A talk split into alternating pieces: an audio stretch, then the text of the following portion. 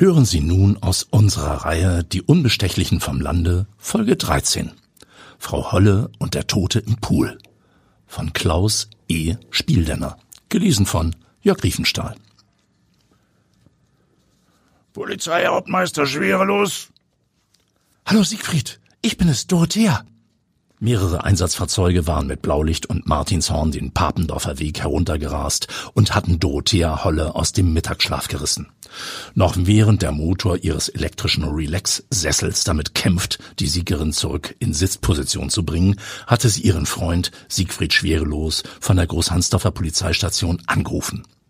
Mensch, Doro, du sollst mich doch nicht auf meinem Diensthandy anrufen, außer es handelt sich um einen Notfall. Die 63-Jährige ist in Erklärungsnot. Da waren diese Sirenen und ich dachte, brennt es hier in der Nähe? Sie spürt, dass sich der Polizeihauptmeister schwer tut, ihre Ausrede zu akzeptieren. Ja, weißt du, ich befinde mich tatsächlich beim Kleingartenbauverein um die Ecke. Aber nun muss ich mich kümmern. Der freien Journalistin ist klar, wenn Schwerelos auflegt, wird weder ihre Neugierde noch ihr Interesse an der Story ihres Lebens befriedigt. Wollen wir nicht heute Abend? versucht sie das Gespräch in eine andere Richtung zu lenken. Seit der gewichtige Beamte sich mittels einer Abnehm-App um etliche Pfunde heruntergehungert hat, wartet er noch immer vergeblich auf die Einladung seiner Freundin, über Nacht bleiben zu dürfen. Wieder zögert der Polizeihauptmeister. Mensch, Doro, du machst mich fertig. Hier brennt die Luft, es gibt einen Toten und die Kollegen vom Lübecker K1 sind auch schon da.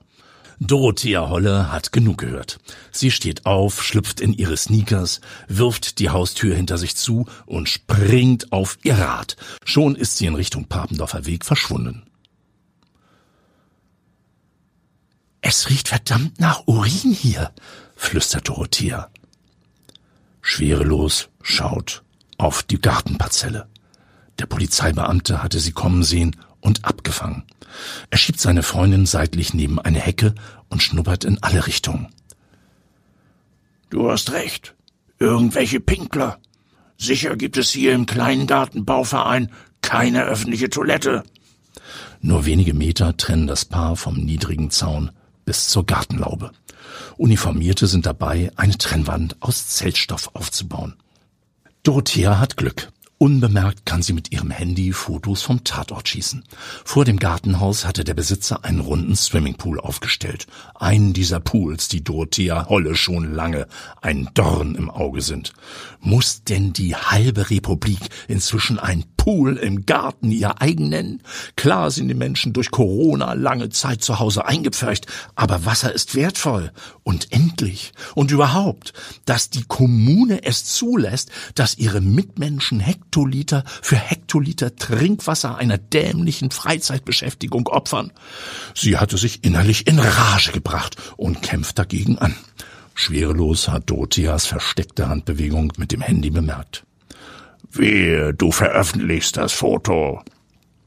Seine Freundin schüttelt den Kopf. Sie sieht, wie eine leblose Person aus dem Pool gezogen und auf der Wiese abgelegt wird. Dann haben die Beamten zu ihrem Leidwesen die Verhüllungsaktion erfolgreich abgeschlossen.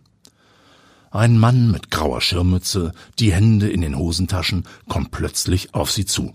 Dorothea spürt, wie schwerelos die Atmung einstellt und sein Körper erstarrt. Sie vernimmt ein Murmeln, was wie übel klingt.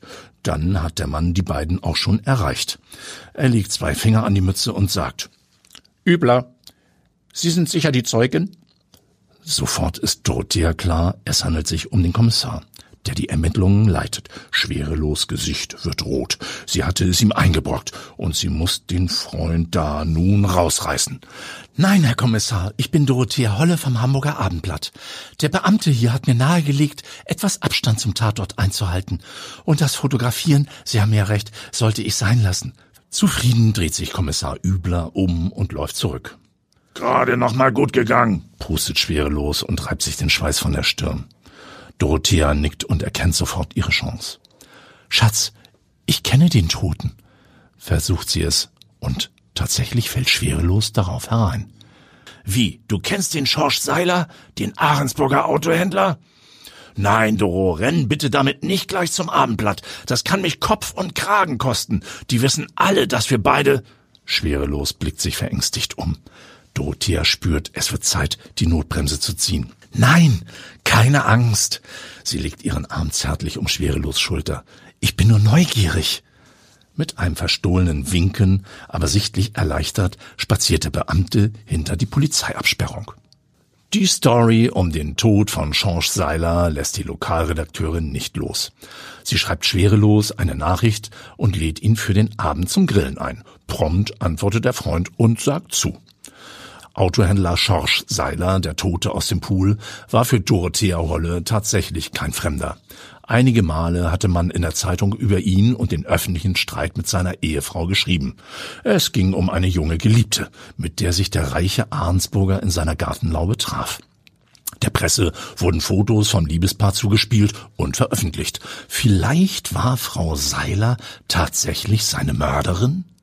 Aber musste sich der Alte nach 40 Jahren Ehe noch eine 30 Jahre jüngere Geliebte suchen? Ich habe magere Steaks gekauft, wie du sie liebst. Und dazu zwei Flaschen Diätbier, Siegfried. Empfängt Dorothea Holle ihren Freund am Abend. Sofort schöpft schwerelos Verdacht. Aber als sie ihn an sich zieht und ihm einen Kuss auf die Nase raucht, scheinen seine Zweifel ausgeräumt. Kurz darauf lenkt Dorothea das Thema erneut auf den Tod des Autohändlers. Sie hat Siegfried ein kühles Bier geöffnet. In sich gekehrt und zufrieden sitzt er ihr im Gartenstuhl auf der Terrasse gegenüber. Muss ich mir Gedanken machen, dass sich ein Mörder hier in der Gegend rumtreibt? Vielleicht solltest du heute Nacht hier bleiben, mein starker Schatz, und mich beschützen. Schwerelos schmilzt wie Butter in der Pfanne. Keine Angst, Doro. Ich bleib gerne. Hab mir extra für morgen freigenommen. Sein Brustkorb schwillt an. Außerdem haben wir den Mörder, genauer gesagt die Mörderin schon. Doro ist überrascht. Spann mich bitte nicht auf die Folter. Irgendwie bin ich ja schon Teil der Ermittlungen. Ich werde auch nichts verraten. Sie versucht einen Augenaufschlag und er zeigt Wirkung.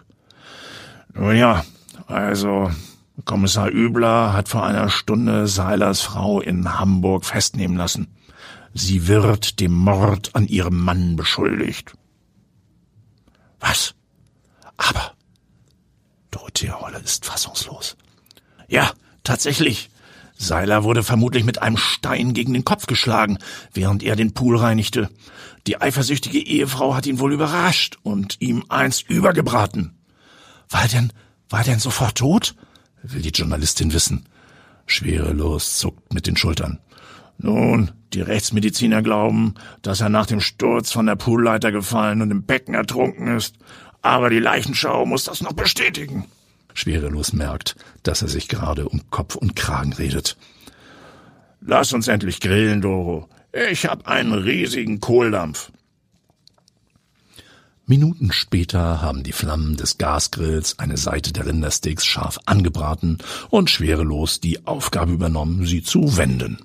Aber dann hat man auf einem der Steine Blut und die Fingerabdrücke der Frau gefunden? Schwerelos tut so, als ob er nichts verstanden hätte. Ich meine, ohne Beweise wird man ihr nichts nachweisen können. Doch du bist der Fachmann, Siegfried, und ich nur eine alte neugierige Frau. Alt? Nein. Außerdem hast du völlig recht.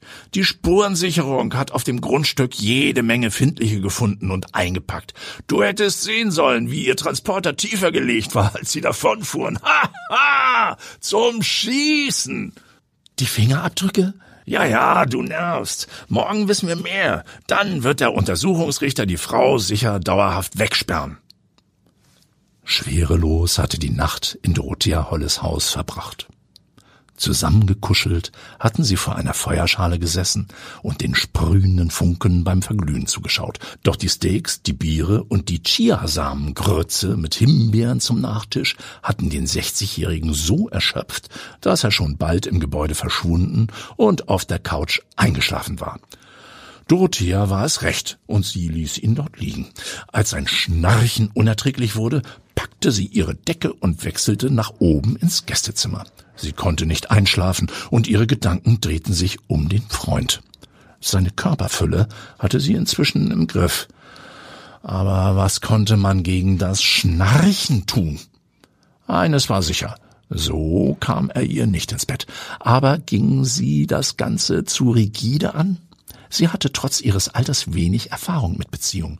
Und wenn sie sich Siegfried nur von ihrer schlechten Seite zeigte, würde er sicher bald aus ihrem Leben verschwunden sein. Tief im Innern spürte sie starke Gefühle für den 59-Jährigen. Nein, ihre erste echte Liebesbeziehung nach Jahren voller Einsamkeit durfte sie nicht leichtfertig aufs Spiel setzen. Ich könnte doch über den Tod von Schorsch Seiler berichten. Dorothea Holle steht in der Arnsburger Redaktion des Hamburger Abendblatts und versucht, Bernd Leimhüttel, den Redaktionsleiter, zu überzeugen. Mit ihrer Idee kann sie aber nicht so richtig landen. Der hagere Mitvierziger schüttelt vehement den Kopf. Ich habe Insiderwissen und Fotos von Tatort. Leimhüttel stutzt. Nein, Dorothea, darauf haben wir schon unsere Polizeireporterin Carla Blitz von der Hamburger Redaktion angesetzt. Gib ihr alles, was du hast. Das wird helfen. Aber wie soll ich meinen Traum von einem spannenden Artikel realisieren, wenn du es nicht erlaubst? Der Redaktionsleiter stützt den Kopf in seine Hände und scheint mit sich zu ringen. Ja, ja, vielleicht habe ich etwas Spannendes für dich. Als Dorothea Holle die Redaktion verlässt, hat sie den Auftrag, einen Artikel über den zunehmenden Luftverkehr am Himmel über dem Kreis Stormann zu schreiben. 1500 Zeichen und ein Foto hat Leimhüttel ihr zugebilligt. Weder Fisch noch Fleisch, ärgert sie sich und radelt nach Hause. Ihre Recherche aus Daten der deutschen Flugsicherung ergibt, dass Flugzeuge im Landeanflug schon zwischen Ahrensburg und Großhansdorf auf den sogenannten Fuhlsbüttel-Leitstrahl einlenken und das in extrem niedrigen Höhen bis zu 300 Meter über ihren Köpfen. Apropos Köpfe. Was war mit dem toten Seiler? Ob Siegfried noch schlief? Zurück in Sieg ruft sie ihn an. Mensch, Doro, ich bin schon wieder am Tatort. Die Spusi konnte auf den Findlingen keine brauchbaren Spuren finden. Nun suchen wir die ganze Gegend nach dem Tatwerkzeug ab. Ich komm mal rüber. Noch bevor Siegfried schwerelos antworten kann, hat Dorothea das Gespräch beendet. Fluglärm erschreckt die Radlerin auf ihrem kurzen Weg. Gerade wird ihr bewusst, wie laut die Maschinen doch tatsächlich sind und wie niedrig sie über Sieg einschwebten. Sie macht sich auf dem Rad klein und will fast den Kopf einziehen. Wenn bei solch einem Schwergewicht die Motoren versagten und der Pilot notlanden muss, so wie damals auf dem New Yorker Hudson River. Auf der Wanze kann die Maschine nicht landen, vielleicht auf dem großen See. Aber es reicht schon, wenn von der Maschine etwas abfällt. Eine Tür. Oder Plötzlich fällt Dorothea der Zeitungsbericht über eine Inderin ein, die vom Eisblock einer Flugzeugtoilette getroffen und schwer verletzt wurde. Als sie gestern bei der Gartenlaube ankam, stank es doch so fürchterlich nach Urin. Heftig tritt die Lokalreporterin in die Pedale. Frau Seiler hatte Dorothea Holle zum Kaffee eingeladen und packt ihr gerade ein zweites Stück Marzipantorte auf den Porzellanteller. Ohne sie Frau Holle säße ich schon in der Todeszelle, sagt die Frau noch sichtlich angespannt von den Ereignissen der vergangenen Tage. Wie sind Sie nur darauf gekommen, dass der Urinbrocken aus einer Flugzeugtoilette meinen Mann getötet haben könnte? Sogar die Kripo lag ja völlig daneben. Dorothea Holle grinst und greift zur Kuchengabel. Es war einfach Zufall. Erst stank es bei der Gartenlaube nach Urin, dann die Maschine über meinem Kopf, und mir fiel ein, dass sich so ein Eisbrocken im Poolwasser schnell auflöst. Ich habe nur eins und eins zusammengezählt und einfach Glück gehabt mit meiner Behauptung.